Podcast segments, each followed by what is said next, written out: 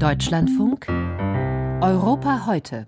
Machtkonzentration, Machtmissbrauch, Korruption. Das werfen Kritiker der ungarischen Regierung von Viktor Orban schon lange vor. Diese Woche kommt die Kritik von jemandem, der das System kennt, von innen. Peter Modjor ist ein überzeugter Fidesz-Mann, war für die Partei als Diplomat in Brüssel, hat die staatliche Stelle für Studentenkredite geleitet und war mit der Justizministerin Judith Wager verheiratet, die gerade wegen einer umstrittenen Begnadigung zurücktreten musste. Anderthalb Stunden hat Modjor im ungarischen Fernsehen erklärt, was aus seiner Sicht falsch läuft in Orbans System. Unser Korrespondent Wolfgang Fichtel hat das Interview verfolgt. Servus Peter, Servus Peter, danke, dass du die Einladung angenommen hast. Guten Abend, sagt Peter. Aber was macht dieser Peter Modjor hier in diesem Studio? Die schwarze Kaffeetasse mit dem Logo des Orban-kritischen Senders Partisan fest umklammert. Mehr als eineinhalb Stunden redet er ruhig und sachlich über das System Orban und was ihn daran stört. Wir haben langsam einen Stand erreicht, dass jetzt gesagt werden muss, so kann es nicht weitergehen. Trotz allem, was in die richtige Richtung geht und obwohl ich nie auf der anderen Seite stehen werde, aber wenn wir nicht wollen, dass unsere Kinder in einer Familienaktiengesellschaft wie in Ungarn aufwachsen, dann lohnt es sich zu wechseln akkor érdemes ezen változtatni. Familien AG. Major meint die Orban AG, Familie und Freunde des Ministerpräsidenten, die Ungarn fest im Griff haben, auch für den eigenen Profit.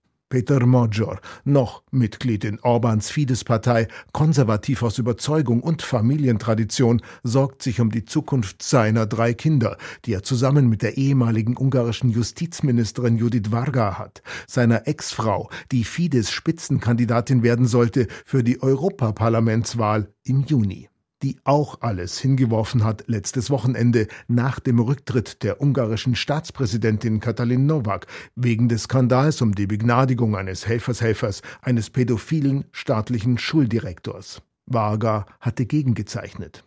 Seitdem ist die Regierung Orban unter Druck. Der starke Mann in Budapest verstecke sich hinter Frauenröcken, hielt ihm Peter Major vor. Orbans Propagandamaschine versucht seitdem, das alles wegzudrücken. Das Gefährliche für die Regierung, Peter Major, 42, dunkelblaue gepunktete Krawatte, weißes Hemd, teure Armbanduhr, weswegen ihn Orban-Freunde auf YouTube verunglimpfen.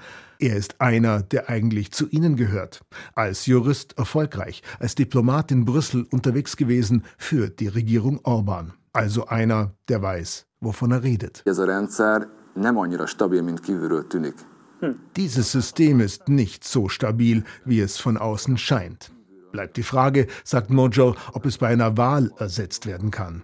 Sehr schwierig, sagt er. Er glaube nicht, dass Orbans Fidesz-Partei ein geeinter Block bleiben wird, aber Orban ersetzen mit der jetzigen Opposition unmöglich.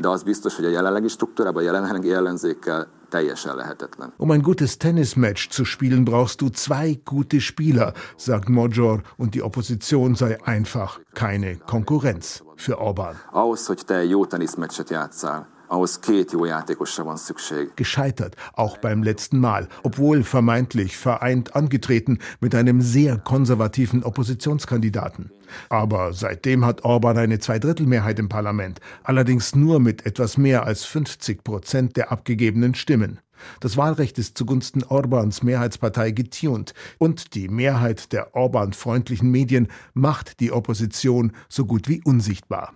Und die Ungarn spielen da mit, bedauert Peter Monjor. Der größte Feind des ungarischen Volkes ist die Apathie. Aber das musste mal gesagt werden, meint Peter Major, der Orban-Kritiker aus der Orban-Partei. Fortsetzung folgt. Vielleicht.